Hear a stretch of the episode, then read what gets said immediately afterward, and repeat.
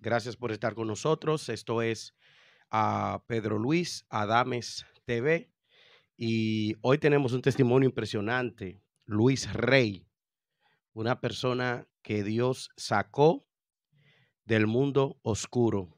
Bienvenido, don Luis. Gracias, Pedro Luis. Aquí estamos a la disposición para poder explicarle a las personas ese gran poder de Dios, que muchas personas se mofan de decir, yo creo en el gran poder de Dios, pero yo lo he sentido. Y como lo he sentido, yo sí puedo hablar de ese gran poder de Dios. Don Luis, me impresionó mucho algo que usted me dijo ya en lo personal, eh, contándome su, historia. Usted viene de un rango eh, en la hechicería, usted era sacerdote satánico llegué a ese rango, pero me gustaría antes decir que no estamos haciendo este video por conseguir like ni por conseguir, eh, como diríamos, apoyo de nadie. No, yo quiero que este video se haga para tres grupos de personas. Primero, para los hermanos de las iglesias. No importa la iglesia que sea. Lo que se creen firme. Acuérdense que el apóstol Pablo dice, aquel que se crea firme, Mire que no caiga. Mire que no caiga. Y eso fue lo que a mí me pasó. Yo estaba en la iglesia, me sentía muy firme. Y, ¿cómo le digo? No me cuidé de quién me manillaba o quién me estaba distorsionando las cosas. Me descuidé y caí. También quiero, al segundo grupo es aquellos que tienen un pie en la iglesia y otro en el mundo.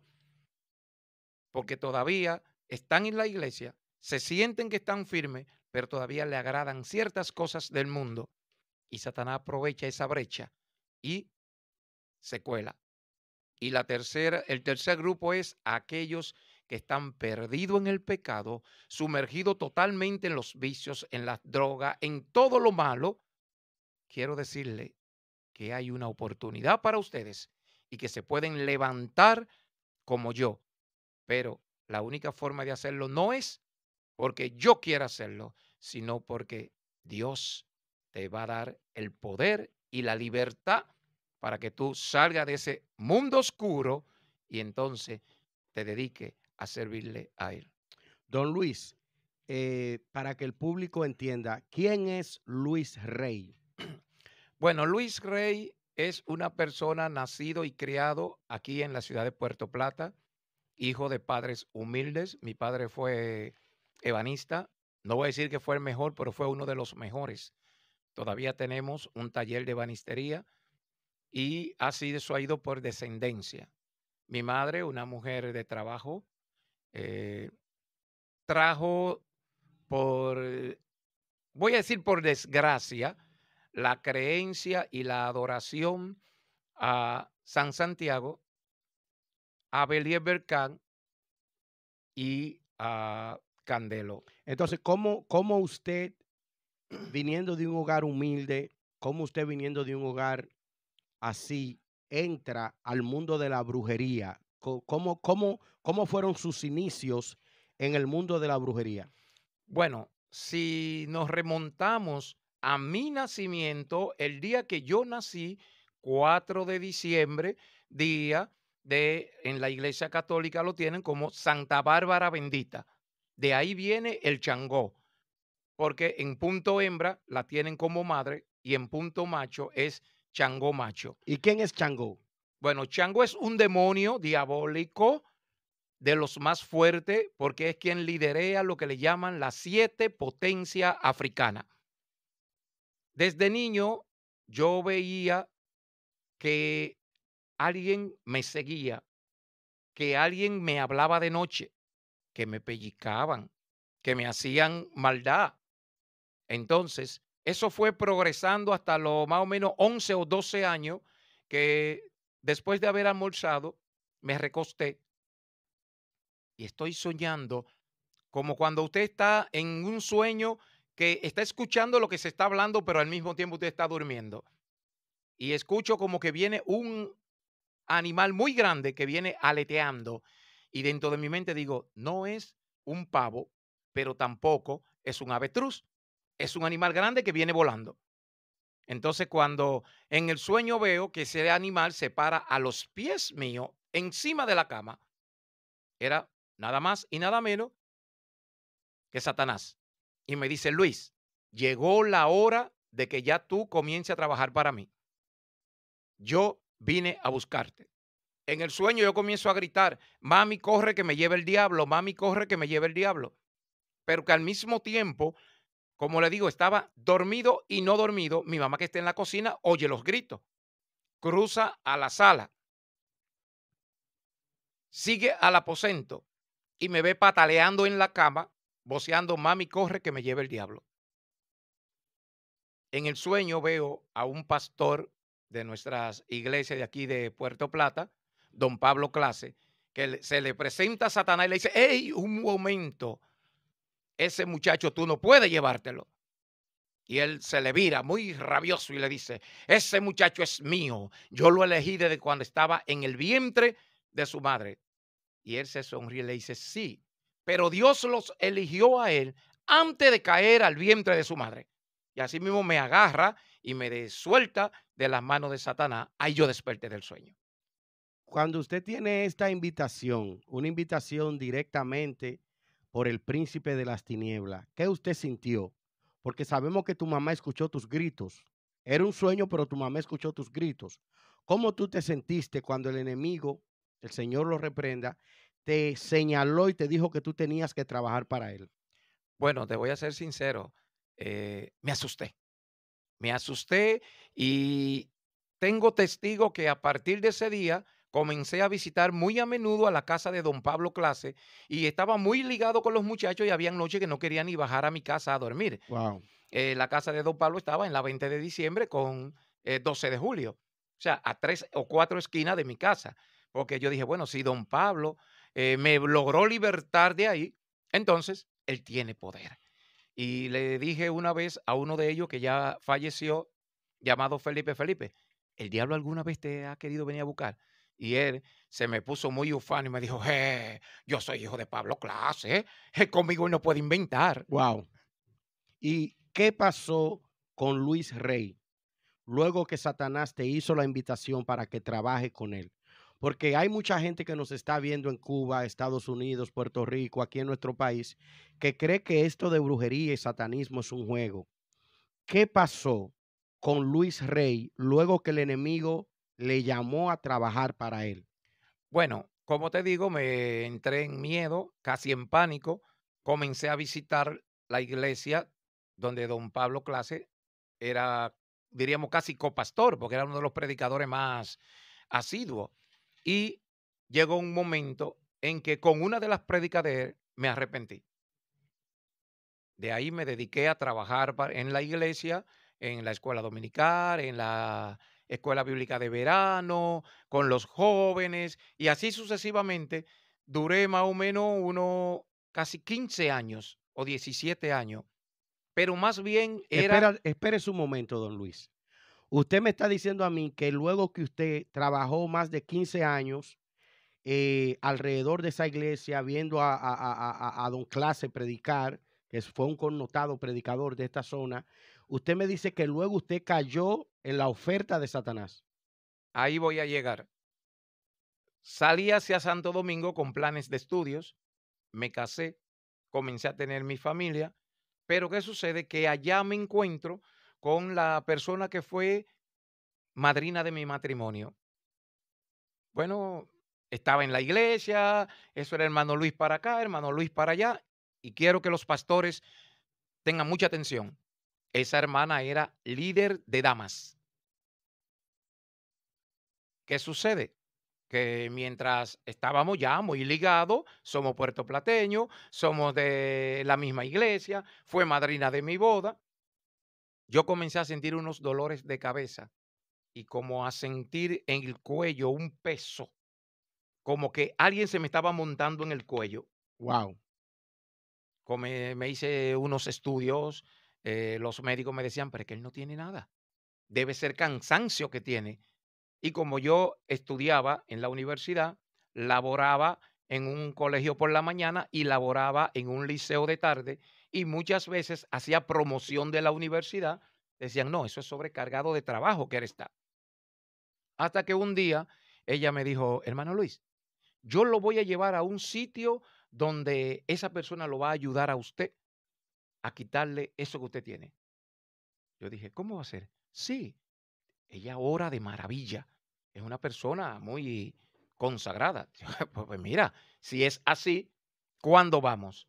Cuando salgamos de la universidad, porque ella también daba clase en la universidad, eh, yo te voy a llevar. Así mismo fue, yo me preparé, me vestí muy bien, fui a la casa, allí me esperó una señora muy elegante, eh, más bien parecía una princesa. Y me dice, ah, don Luis, yo te estaba esperando. Fue entonces cuando yo como medio me asusté, pero como ella me dijo que esa persona me iba a ayudar, me dijo, siénteseme ahí, yo vengo ahora. Oigo un poquito más hacia adelante, unos minutos más hacia adelante, una campanita, tiling, tiling, tiling, como esa cuando andan los heladeros vendiendo helado. Sí, señor. Entonces, no pensé que era llamando seres que estaba, sino que estaba llamando eh, que era un heladero que iba pasando por la casa. ¿Cuáles son los seres? Los demonios. Ok. Entonces, cuando oigo, ¿qué pase, don Luis? Bueno, pues yo llegué y cruzo, veo una terraza grande, muchas sillas, muy bien decorada, y un cuarto que cuando hago así lo veo un poco iluminado, pero cuando llego a la puerta es que me doy cuenta que hay en el cuarto es un altar grandísimo, iluminado totalmente. Yo inmediatamente reculé hacia atrás, entonces ella sale a la puerta y me dice, no temas, tú eres de aquí. Y tenemos mucho tiempo esperándote. Don Luis, pero usted acaba de decir algo que me ha dejado, me, me da piel de gallina. Y es que esa mujer que lo llevó allá asistía a la iglesia. Le estoy diciendo, no solo asistía, era líder. Era líder de la iglesia. Líder de la iglesia. Y al mismo tiempo era líder en el altar. Jugaba doble cabeza. Entonces, ¿qué sucede? Yo intenté, pero la doña estericó su mano y me agarró mi mano derecha. Venga, venga, entre, don Luis. Aquí no le va a pasar nada. Tremendo error. Di dos pasos, entré y ¡pran! se cerró la puerta automáticamente ya yo comencé a perder lo que se llaman los sentidos. Yo no sabía dónde estaba ni qué estaba haciendo.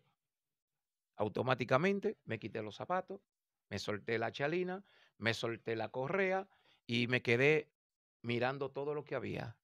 La persona le pregunta, ¿y qué le pasa a él? ¿Qué busca? Y la dueña del altar le dijo, él anda buscando su identidad. Fue entonces cuando enfoqué y allí vi una estatua, más o menos de este alto, del famoso Chango Macho.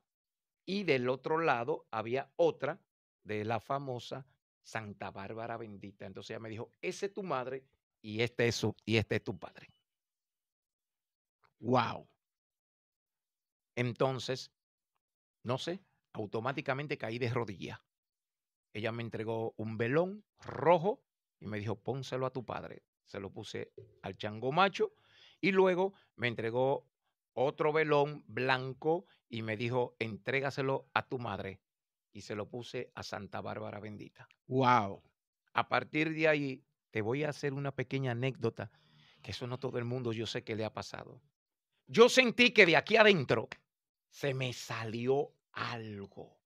Y me puse a buscarlo y vi que salió y se fue del altar.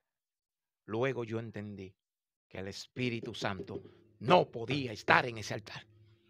Wow, el Espíritu Santo se fue de ti. Salió, yo lo sentí que salió de adentro de mí. En el momento cuando están en la iniciación. En la iniciación. De la supuesta identidad que Satanás quería darte. De la supuesta identidad que Satanás quería dar.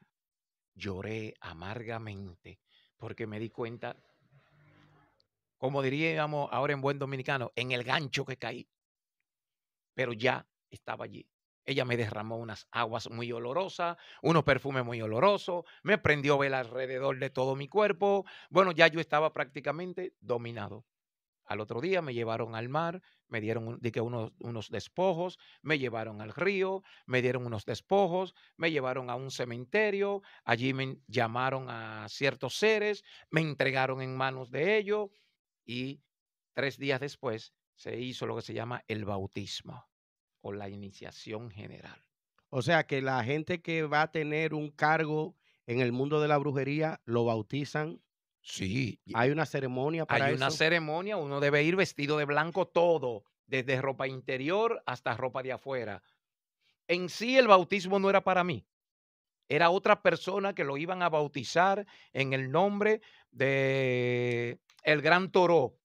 El gran toro. Entonces, En- en- entonces los bautismos en el mundo de la brujería son en diferentes nombres. en diferentes nombres. Este bautismo era en nombre de toro. del gran toro a esa persona. Pero entonces quien me fue a bautizar, que se llamaba Saúl Lembat o el justo juez, dijo, no, este bautismo ahora hay que dividirlo para dos, porque él es el gran toro y tú vas a ser el gran changó. El gran Changó. Entonces a partir de ahí nos bautizaron a los dos. Fue por primera vez cuando entonces yo sentí que mi corazón comenzó a acelerarse Wow. y mi mente comenzó a cambiar y mi cerebro comenzó a agrandar y sentí que algo ¡pra! se encajó en mí. Eso es lo que se llama un diablo montársele encima a una persona. A partir de ahí, yo no sabía creyol, yo no sabía eh, papiamento, yo no sabía ningún otro idioma más que el español, un poco de inglés, porque aquí siempre el turismo, desde los años 70 uno se manejaba con el turismo. A partir de ahí comencé a hablar lenguas raras, lenguas que nada más la conocen los demonios y los que le trabajan alrededor de ellos. Le quiero preguntar, ya en ese momento que usted fue bautizado, ya usted tenía una categoría. ¿Cuál era el rango en el mundo de la brujería que ya usted tenía luego que usted recibió ese bautismo?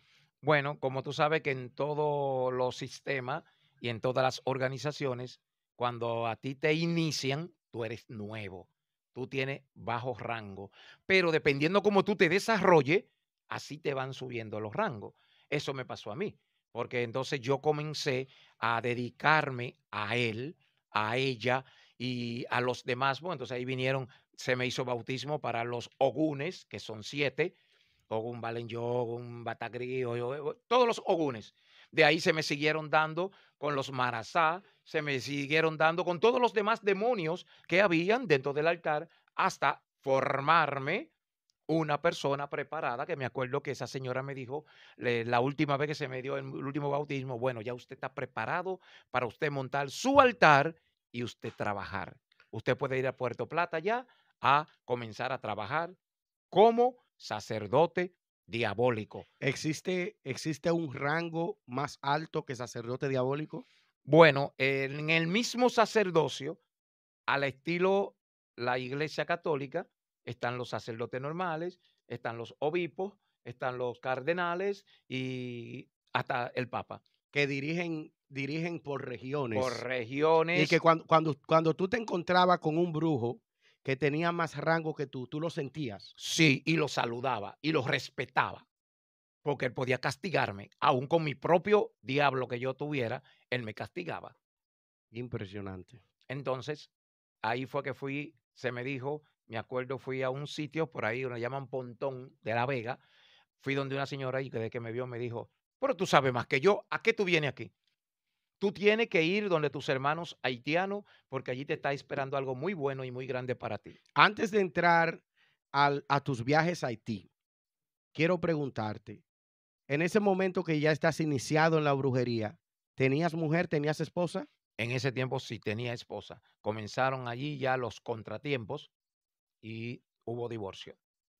O sea, Satanás te divorció. Prácticamente él fue que me divorció, porque ya eh, hubieron un sinnúmero de inconvenientes que ya no podíamos vivir. Había una incompatibilidad de caracteres terrible. Pero eh, el- el- la culpa, el centro era la brujería. La Tu brujería. posición como sacerdote satánico. Sí, porque entonces ya yo no podía dedicarle más tiempo a la esposa y a los hijos, sino tenía que dedicarme a él. Porque usted sabe que Sa- Satanás es egoísta. Solo para él todo. Fue entonces, como te digo, esa señora me dijo, usted tiene que ir donde sus hermanos haitianos porque allí hay algo bueno para usted. Yo no sabía para dónde iba. Había oído hablar de Haití, pero no sabía. Fui, saqué mi pasaporte, me puse en eso, fui a Santo Domingo, fui a la embajada haitiana, conseguí una visa y crucé para allá. ¿Qué pasó? ¿Qué pasó en Haití? En Bu- e- eh, cuando llegaste, ¿qué pasó? Cuando llegué a Haití, sorprendentemente para mí, me llevan donde una familia que desde que me ve es como si me hubiera estado tratando desde mi niñez. Ay, ay, ay. Y allí comenzamos a hablar, hablamos de todo un poco, hasta que caímos al punto. Allí se me hizo una iniciación de vudú, Iniciación de vudú. o lo que se llama brujería negra, Entonces, o brujería africana. antes de continuar, entonces, hay brujos, por ejemplo, que necesitan por obligación viajar a Haití a conseguir rango. Bueno, si quiere ser un brujo fuerte, potente, que otro brujo no te tumbe, porque también hay mucha envidia, ¿eh? Hay brujos que matan otro Wow. y usted tiene que tener protección. Entonces, tiene que ir a Haití a ciertos puntos para usted fortalecerse y hacerse una coraza, un escudo. Dios mío. Fue entonces, después que salí de Haití, duré allá casi un año y algo. Cuando salgo de Haití, me encuentro con una persona que está de visita desde Cuba aquí, bruja también. Y de que me ve, ¡ay, hijo de Changó! Y eso fue una algarabía y unas cosas, no, hasta que nos metimos en viaje para Cuba. O sea, antes de, ir, de irse ya al viaje de Cuba, usted duró un año en Haití, Aproximadamente, en entrenamiento. en entrenamiento y conocimientos para protegerme y saber utilizar ciertos polvos, como le decía ayer a un hermano de la iglesia, que vi en el cementerio una persona con una urna y dije, oh, ¿y qué hace el señor con esa urna? Ah, no, eso era, me dice otro, un cadáver que él tiene ahí y él viene y lo trae al cementerio donde el varón y hace cierto, le digo, ah, ya, ya, ya, ya, ya, yo entiendo lo que él hace. Ese polvo, una cucharadita de la chiquitita de endulzar café, en, en mi tiempo costaba 5 mil pesos, no sé qué está costando ahora. Wow. Entonces, esos polvos se utilizan para hacer daño a ciertas personas que van y te pagan a ti para que le haga daño a otros. Me ¿Y qué- avergüenzo. ¿qué, qué ingredientes, ¿Qué ingredientes hay en ese polvo? Bueno, lo principal es el ingrediente que hay un ser humano incinerado. Wow. Pero esa persona tiene que haber muerto eh, ahorcado, suicidado, no importa la forma que sea, o un accidente donde hubo mucha sangre y su cuerpo se desparramó.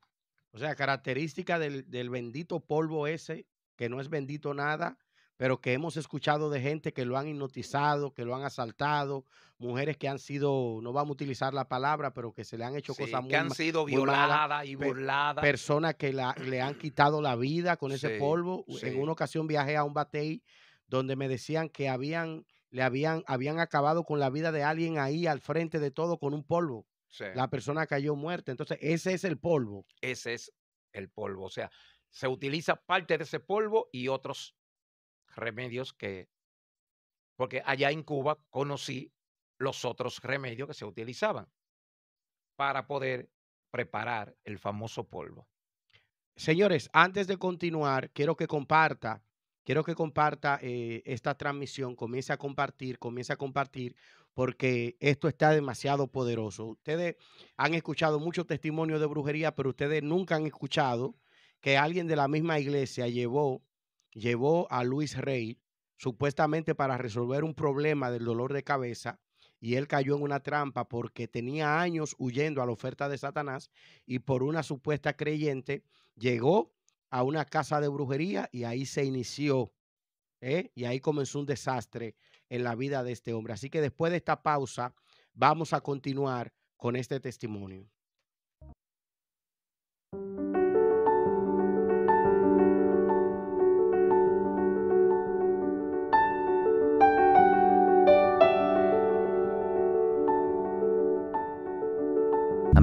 Bueno, señores, esto está demasiado, esto está demasiado poderoso, esto está demasiado interesante. Tenemos a Luis Rey, un hombre de Dios que cayó en la trampa eh, de la brujería, porque podemos considerar que la brujería es una trampa.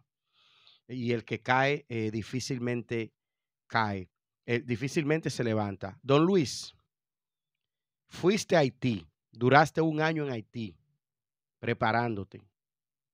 Luego de esa conversación en la que te cogieron confianza, creciste. Eh, ¿Cómo te despiden en Haití? ¿Y cómo llegas a República Dominicana? No, allá se me despidió con mucha algarabía. Hicimos un prillé de tres días. Ya ustedes saben, tres días bailando, bebiendo, eh, subiendo seres para ver si en verdad yo tenía esos seres y cómo funcionaban cada uno de esos seres. Después de tres días me despacharon. Puede ir a Dominicana, que ya tú estás preparado y puede hacer lo que tú quieras y nadie podrá trabajar en contra tuya porque tú te vas a dar cuenta y lo va a poder repeler o lo va a poder enfrentar. ¿Y qué es un prillé?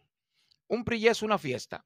Una fiesta donde se toca tambú, eh, guira, eh, maraca, eh, marimba, o sea, un sinnúmero de instrumentos típicos, naturales, y allí se comienza a cantarle a cada uno de los demonios o los llamados santos, cada uno de los santos, para que cada uno vaya entonces entrando.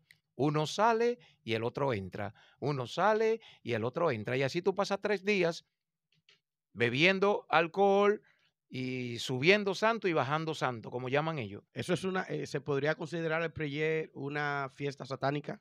Sí, porque esos tales santos no son más que eh, espíritu maligno. Entonces, es una fiesta totalmente satánica. Se inicia con sangre degollando una gallina, eh, rociando sangre, matando animales. Hay que matar siete animales de, diferentes y rociarle la sangre a los víveres y, hacer una ceremonia. O sea, es algo satánico. Ellos quieren imitar al, el holocausto que hacían los sacerdotes en la época de, ¿cómo te diríamos? En la época de Moisés y esos sitios que el sacerdote tenía que degollar los animales y ofrecerle al Señor la parte que debía ofrecerle y la otra parte era para comérsela los demás. Eso mismo hacen ellos, pero que en vez de ser a nuestro Padre Celestial, es a Satanás. Luego que ya hiciste tu primer viaje a ti, duraste un año, te prepararon, entonces, ¿cómo comienza tu vida de nuevo eh, en la República Dominicana? Bueno, ya yo vengo, instalo un altar, me asocio a otra persona que tenía más tiempo que yo trabajando, eh, también buscando orientación, porque eh, más bien yo lo que quería era ser el mejor. Y por eso buscaba más orientación entre las personas que tenían ya más tiempo trabajando que yo la brujería. En ese altar, ¿cuántos demonios, seres o imágenes tenías? Bueno, tenía aproximadamente 57 más o menos imágenes comenzando con las siete potencias africanas, que esas eran, eh, diríamos, la, como diríamos, la fuerza mía estaba ahí, en las siete potencias africanas. ¿Qué son las siete potencias africanas? Porque siempre hemos escuchado ese nombre de las siete potencias. ¿Qué componen las siete potencias? Bueno, las siete potencias africanas son siete demonios que en ciertas iglesias lo tienen como santos. Como mencioné ahorita, Santa Bárbara, la Caridad del Cobre, eh, la Virgen del Carmen, eh, San Antonio, eh, el Chango Macho, que es quien la encabeza, Ogun Balenyo, ya Punto Africano, y así sucesivamente, tú ves, son siete ellos. Entonces, Onyu Balenyo, porque hemos, hemos escuchado merengueros y, y cantantes que tienen esa canción que dice yo soy Onyu Balenyo. ¿Quién es Onyu Balenyo? Ogun Balenyo es más bien San Santiago. San Santiago. Entonces, San Santiago, eh, cada ser de eso se tiene siete. Ogun Balenyo, Ogun Batagra, Ogun Batagri. Eh, bueno, son siete. No tengo ya, gracias a Dios que se me han olvidado los nombres. Qué bueno, sí. Sí, Panamá y otros. Entonces, ¿qué sucede? Que o un yo es, diríamos, uno de las siete, pero él tiene siete a su lado. Cada diablo tiene siete diablos a su lado y él es el jefe. O sea, se puede decir que las siete potencias es, una, es un equipo de legiones de demonios. Un equipo de legiones de demonios, 49 demonios que lo dirige un cabeza. Wow. Y le llaman las siete potencias porque son de lo más fuerte. Aparte de lo que le llaman la potencia eh, de los, os- Dios mío, le llaman los espíritus del monte, pero también tiene otro nombre, eh, que cuando ellos llegan todo el mundo limpia, todos los otros demonios limpian porque llegaron ellos. Wow. Wow, wow, wow. Señores, estamos hablando con Luis Rey, un ex sacerdote eh, satánico y que cayó en la trampa de la brujería, siendo una persona que asistía a la iglesia, persuadido por otra persona que supuestamente servía al Señor y que este testimonio le sea de alerta a todos los pastores y todas las personas que están eh, al frente eh, de ministerios. ¿Cuántas veces viajaste a Haití? Que te, que te acuerdas. Bueno, que me acuerde, yo estuve en Haití casi unas veinte y pico de veces.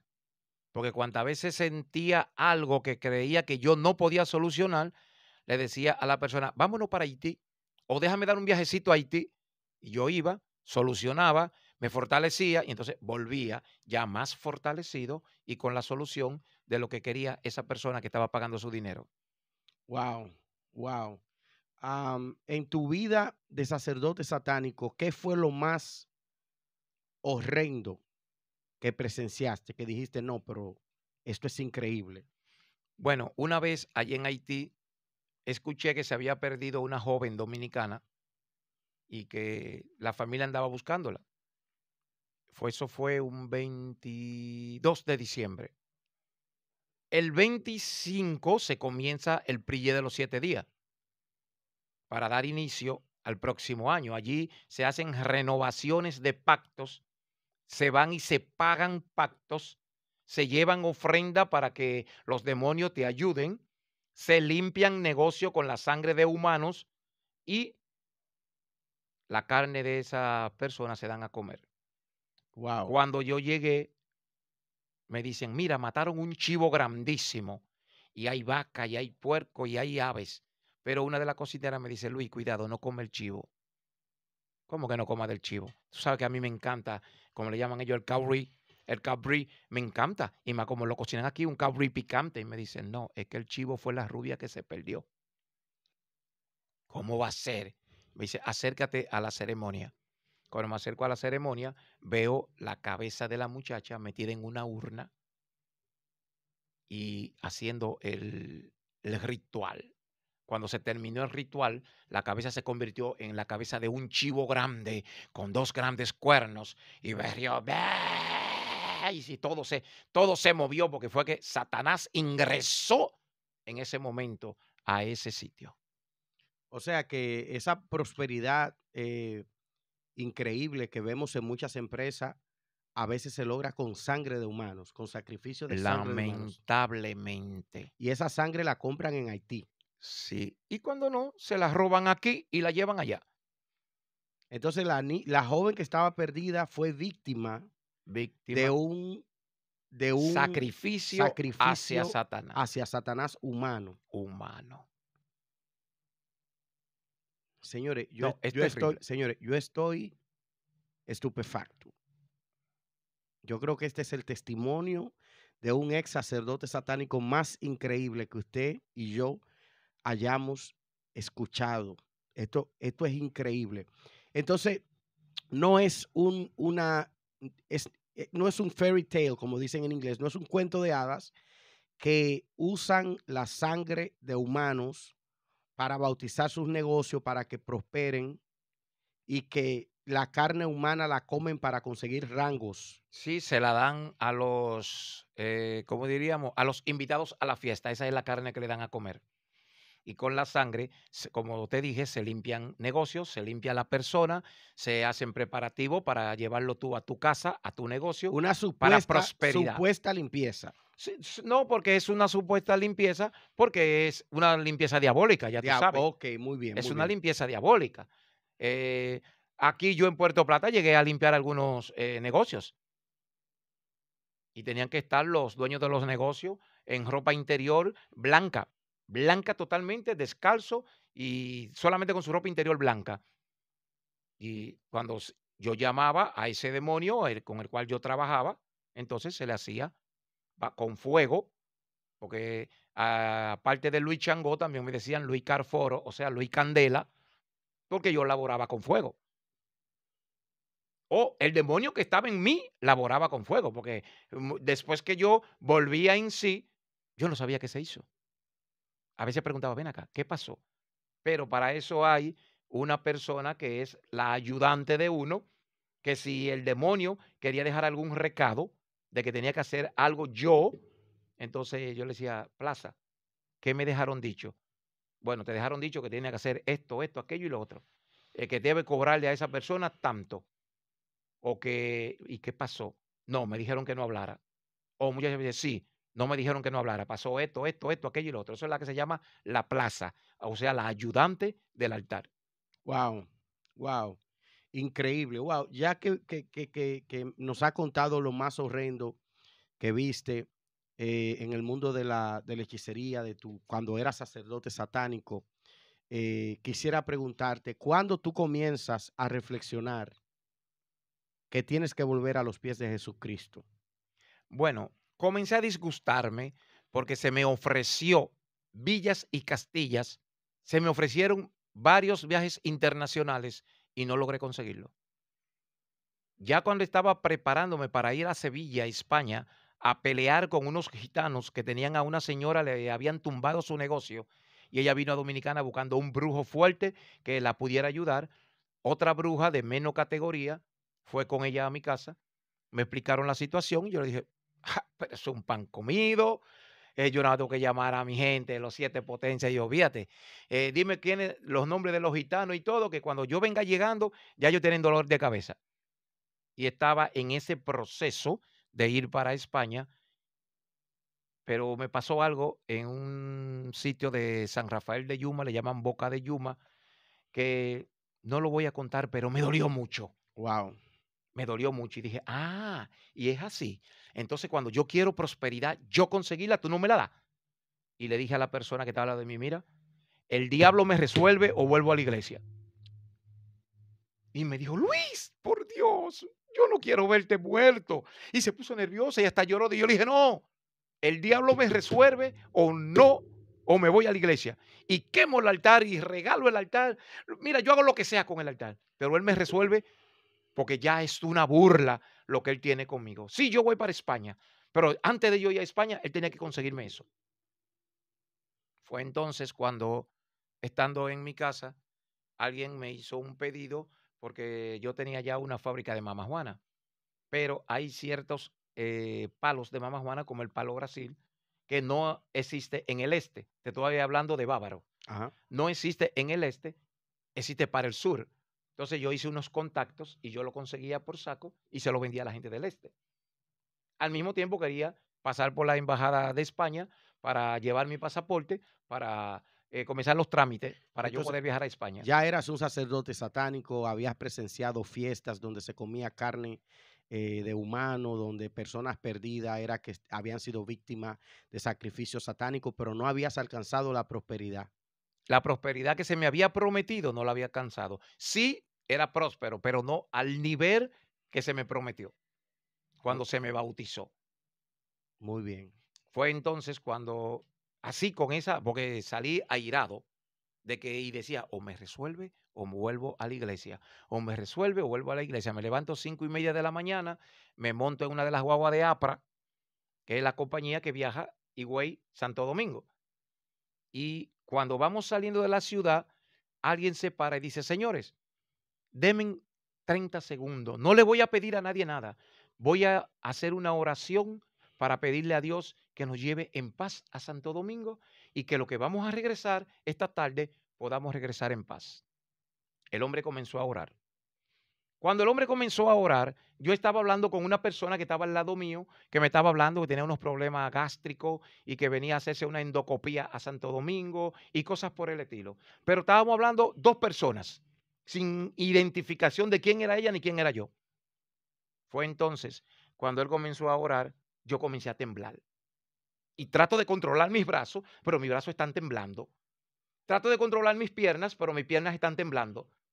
Y cuando levanto la cabeza veo que detrás del el chofer están cayendo unas bolitas doradas.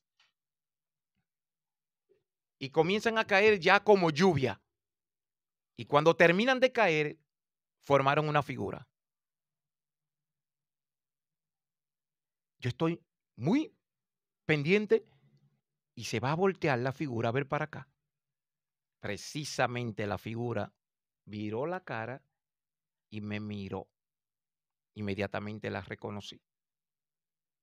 El Cristo crucificado. Wow, poderoso Dios. Inmediatamente ahí fue que yo ya no lloraba y temblaba tranquilo, sino que, como dimos, en alta voz. Wow. Oye, ¿qué le pasa al viejo? Decían los otros eh, que iban montados ahí. Y le digo, doña, hágame el favor, vamos a cambiar de asiento. Yo iba en el asiento del pasillo, ella iba a la ventana. Dice ella, ¿por qué? Digo yo, porque ese que está ahí detrás del chofer y yo no podemos estar en el mismo sitio. ¿Y quién es que está ahí? Me dice ella, yo, pero usted no lo ve, mírelo, cómo brilla. Dice, yo no veo nada. Yo, mire, múdese para acá que yo me voy a mudar para allá. ¿Y qué usted va a hacer? Abrir la ventana y tirarme. ¿Cómo que usted se va a tirar? Y yo, sí. Dice uno, llamen al cobrador que el viejo se va a tirar de la guagua. Pero la, puerta de la guagua se condenó. ¿Sabe que hay una puerta entre el chofer y los pasajeros? Para que los pasajeros no comiencen a hablarle al chofer. La puerta se condenó y no se pudo abrir en ningún momento. Entonces el chofer no escucha lo que dice el pasajero que va adentro, si no se abre la puerta. Y yo seguí acelerado porque veo que la figura se sale de atrás de el chofer y baja al pasillo y va caminando hacia mí. Ya yo estaba, diríamos, frenético, llorando y, y doña, déjeme, pégase para acá, que me tengo que tirar. Él se detuvo más o menos a tres asientos antes del mío. Y con una voz, ¿qué te digo? Una voz de amor pero dura que me traspasó el alma, me dijo, Luis, ¿dónde está lo que yo te di? ¿Dónde está la salvación que te di? ¿Qué hiciste con ella? ¿Dónde están los negocios que te di en Puerto Plata? ¿Tu familia que te di en Puerto Plata? ¿Qué hiciste con ello? Yo no sabía lo que estaba pasando. Yo estaba llorando y lo único que decía, perdóname, perdóname lo tiré todo por la borda. Perdóname, por favor. Lo tiré todo por la borda. Y él se quedó mirándome, ya entonces con una voz con más amor y una mirada menos dura. Y me dio la espalda y volvió detrás del chofer. Y yo veía como él, aquí en los hombros del chofer, iba manejando la guagua. Pero de vez en cuando viraba la cabeza y me miraba. Entonces la señora que está al lado me dice, mire, yo soy pastora evangélica de aquí de Higüey. Vamos a orar para que el Señor lo ayude. E intenta ponerme la mano en la cabeza. Digo, no, no, no, no me ponga la mano en mi cabeza, mi cabeza es santa. Yo tengo siete bautismos diabólicos ahí y ni el barbero. Ya yo no voy a barbería, yo mismo me pelo y todo. Nadie puede ponerme la mano en mi cabeza. Ah, pero no, no, es, un, no, es, un, no es un cuento que cuando, se, cuando tienen cierto nivel en el satanismo no se dejan poner la mano en la cabeza. No. Ni, ni una mujer que estuviera enamorada de uno, desde que uno veía que iba a levantar la mano para acariciarle la cabeza, espérate, mi cabeza no. Acaríciame por donde tú quieras, pero mi cabeza no. Ah, pero entonces ese texto bíblico donde dice no impongan la mano con ligereza, tiene un significado. Tiene un significado. O sea que hay personas que por poner las manos de intruso pueden quedar atrapados en algo. Pueden quedar atrapados en algo de, eso. Fue entonces cuando ella comenzó a orar sin ponerme la mano, solo la detenía así, de lejos.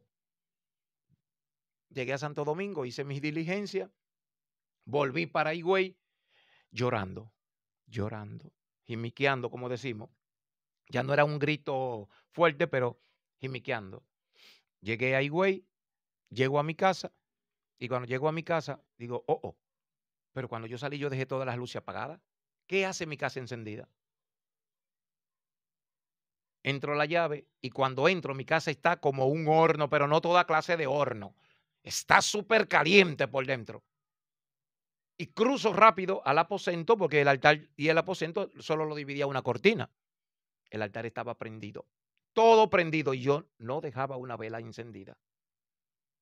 Y cuando hago así veo el sillón, yo había hecho un sillón como si fuera un trono, que era donde yo recibía a esos diablos. Allí está Satanás. Y me dice, cuidado con lo que tú piensas hacer, ¿eh? porque esta misma noche te muere. Yo lo miré de arriba abajo, me temblé, me dio miedo, me temblaron las rodillas. Di media vuelta, volví a salir de la casa, fui al colmado, compré una cerveza, me puse a tomármela, fui a donde había un juego de dominó y desde que yo llegué, ay, ve, Luis, llegó Luis, va a jugar dominó. Yo no, no es que yo diga que sé jugar gran dominó, pero me defiendo. Perdí cinco manos en línea. Me dijeron, no, no, no, no, Luis, tú no ten eso. Deja eso. Yo me paré de la silla y volví a la casa. ¿Qué figura tomó Satanás para hablarte, para amenazarte en ese momento? Una figura humana normal, pero digo normal porque era humano que estaba, pero con un, ¿cómo diríamos? Grotesco, como cuando estos eh, altos oficiales, generales y cosas así, se sienten en la euforia. Cuando volví, me dice, cuidado con lo que va a hacer, ¿eh? porque te vas a matar. Es más, tiene tres días para morir. Prende tu motor, dale la vuelta al barrio y cuando tú bajes por la autopista, ahí va a venir una guagua y el motor se va a trancar y te va a pasar por encima. Pero esos son tres días que te voy a dar. ¿eh? Pero si hoy decide hacer lo que tú tienes pensado hacer, te mato ahora mismo. Me quité la ropa, me quedé en ropa interior, terminé de beberme la cerveza y siento que la puerta se abre, la de la, la puerta de adelante. Y cuando la puerta se abre, entonces entra una luz mucho más fuerte que la luz que estaba ahí. Y oigo que él grita como un animal herido, fuerte. Intento virar a ver quién fue que entró, pero no pude. El resplandor de la luz me devolvió. Ahí caí de rodillas frente a mi cama y comencé a vocear, a gritar, perdóname Dios mío, yo sé que te he fallado, yo sé que lo he hecho mal, no merezco vivir y si tengo que morir esta noche, no deje que sea Él que me lleve, mátame tú, pero no Él. Pero de, perdóname, por favor. Y él salió del altar con intención de ir a atacarme. Entonces el ser que entró lo agarró y cayeron los dos en la sala. Ahí se revolcan todos los muebles, eh, un desastre en la casa, peleando los dos. Uno se trayaba contra un lado, otro, hasta que oí que el ser de luz lo extrayó a él contra la puerta de, la, de afuera y lo sacó de la casa. ¿Quién era ese ser que vino a rescatarte? No. Si te digo, te estoy mintiendo. No sé quién es. Porque no se me permitió ver quién estaba peleando por mí. O sea, no sabes si era Jesús, no sabes si era un ángel. No sé si era un ángel o era el mismo Dios que estaba peleando por mí. Pero quien vino peleó y te rescató. Me rescató. Y yo me quedé con la cabeza en mi cama llorando. ¿Hacen cuántos años de eso? Estamos hablando de siete años aproximadamente. Wow. Cuando oigo que él va por una finca que quedaba enfrente, maldiciendo y diciendo probios y llevándose todo eso la finca y oía a los animales de la finca como gritaban según él le pasaba por el lado. Entonces vi como que se me encendió un televisor y abrí los ojos. Allí comencé a verme desde el último día que yo fui a la iglesia hasta lo que me pasó en la guagua. Todo lo daño, vagabundería y desastre que yo había hecho en la brujería, lo vi en ese televisor. Wow. Y cuando terminó la proyección, lloré. Sí, Padre, sé que lo he hecho, me declaro culpable. Perdóname. Confesaste. Alcánzame con tu gran misericordia. Y te digo, si tengo que morir, aquí estoy listo para morir, pero llévame tú. Wow. Llévame al cielo. A partir de ahí no supe más de mí.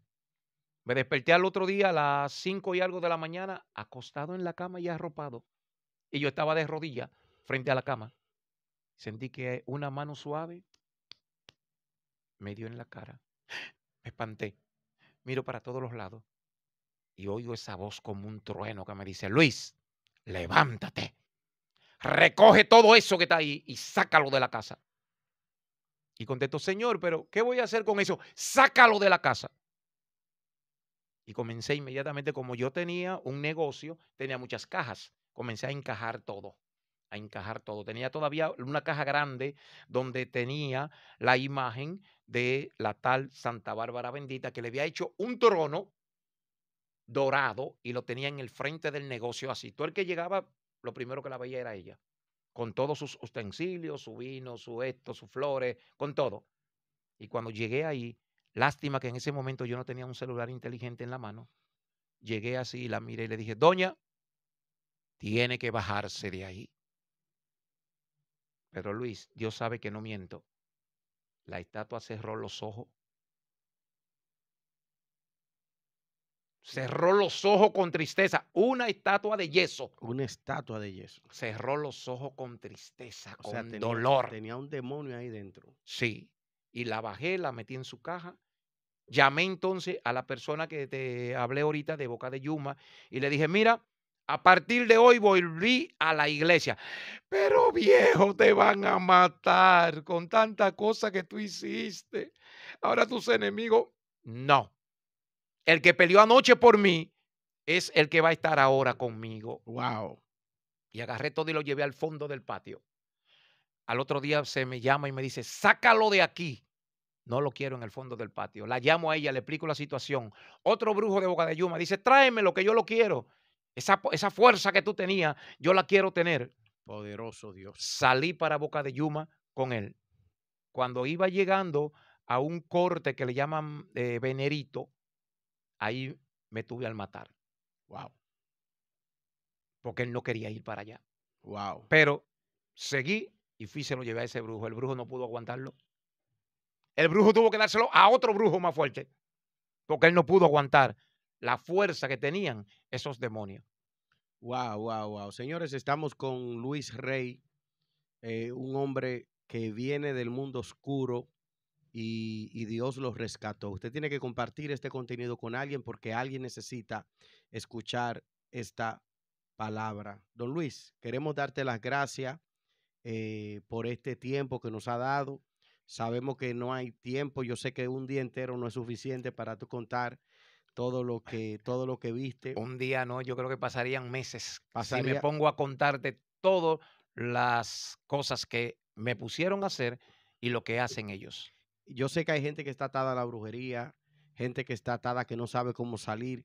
Eh, ¿Qué palabra le das a esa persona que practican la brujería, que son practicantes? ¿Y qué le dices a aquellos que son sacerdotes de Satanás y quieren salir y no saben cómo? ¿Qué mensaje le das a ellos? Y así concluimos. Y conoceréis la verdad y la verdad te hará libre. Conoce a Jesucristo, humíllate a Él, pídele perdón Confiesa tus pecados, tus maldades a Él y pídele que te dé vida eterna. Pero hazlo de corazón y tú verás que tú vas a laborar ya de un trono a otro. Y mire, esto aquí es muy bueno, ¿eh? Esto aquí es maravilloso. A partir de ese día dejé de llamarme Luis Changó, Luis Carforo. Ahora me dicen allá en el este, Luis el elegido, Luis el libertado porque yo le prometí a mi Dios de que yo no me iba a callar, de que este testimonio yo tenía que darlo y subirlo a las redes. Lo intenté hacerlo allá y tuve muchos obstáculos y no pude hacerlo. Tenía todo preparado, CD, todo preparado para este testimonio, pero parece que ahora era el momento de dar este testimonio para que todo el mundo sepa que la verdad os puede libertar. ¿Y quién es la verdad? Cristo. Sin Él él dijo, nada podéis hacer. Con Él todo lo podemos hacer. Dios le bendiga a todos. Bueno, señores, gracias. Esto es Pedro Luis Adames TV y esta fue la entrevista sobrenatural. Muchas gracias. Bye bye.